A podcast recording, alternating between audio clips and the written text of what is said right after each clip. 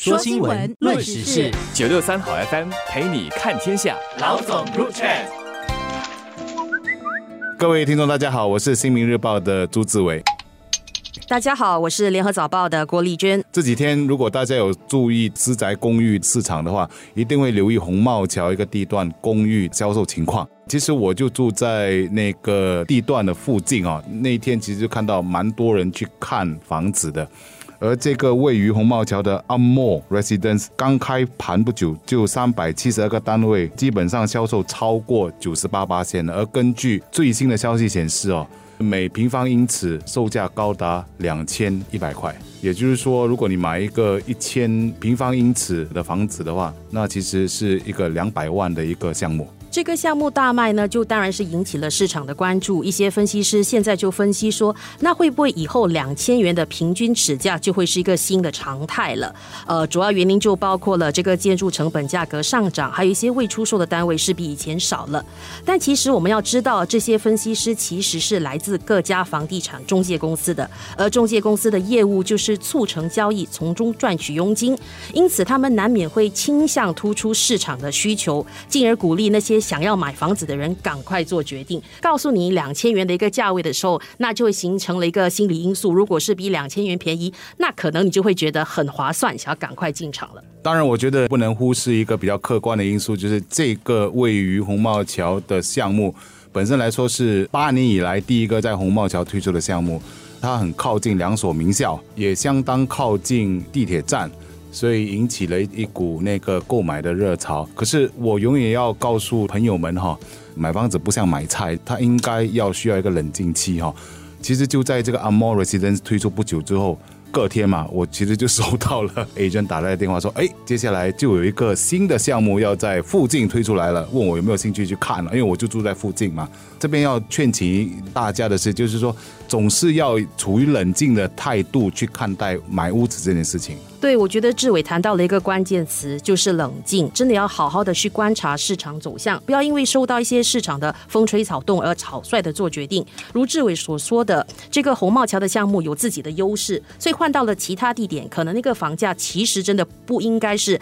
每平方英尺两千元的。说到这个新项目，那其实他在介绍的时候，他的预示价其实是从一千八百九十元起跳的。可是，在开盘当天，这个价格就上涨到了两千一百元。那其实也就是一个大家要抢先购买这个单位的一个心态所促成的，发展商才会赶赶的把价格往上调。这个就是供跟求的一个问题。当那个求大的话，它的那个。工本身来说，你不能说坐地起价。不过本身来说，这么多人要买，那我肯定是要把房价给起了。不过比较宏观的看待一个问题，就是我们目前遇到的一个情况，就是私宅也好，或者转售主屋都好，其实都处于一个比较高价的一个阶段。因为不久之前哈，我们都有看到说，有一些转售主屋，尤其是在好的地区，不仅是破了百万，而且是还要多八九万的这个价格哦。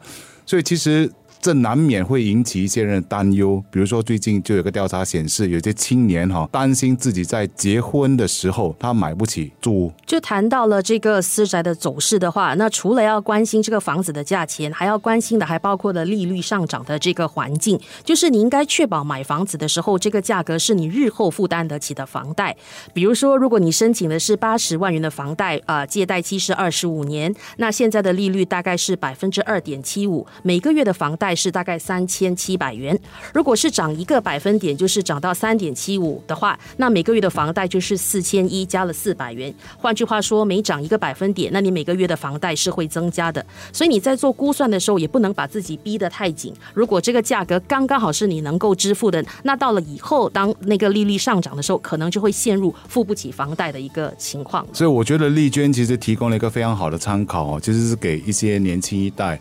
作为一种基数的参考，比如说夫妇俩要买房子，你们的那个薪水多少，然后你们可负担的范围到哪里？所以在某一种程度来说，我觉得很多过来人其实都会给一些劝告，就是你们其实可以从买一间新的主屋开始。然后再买新的主屋了之后呢，再随着你自己的那个薪水以及 C B F 的增加，你本身日后可以再升级，就是为自己找寻比较好的屋子去住的这种情况底下。而我觉得这边也要提一下，就是不管怎么样，我们政府其实都做出一个比较好的担保，也就是说。它基本上都会让每一个新加坡人都有能力负担自己的主屋，就是居者有其屋的计划底下，能够拥有自己的主屋。而大家也都看到，目前有很多过去难以想象的地方都在建屋子，比如说灯啊，灯啊，对我来说其实本来就很像是一个军事基地哦，可是它也要建起屋子了。而我以前念书的那个地方 Bidadari，哦，现在也都是主屋区了。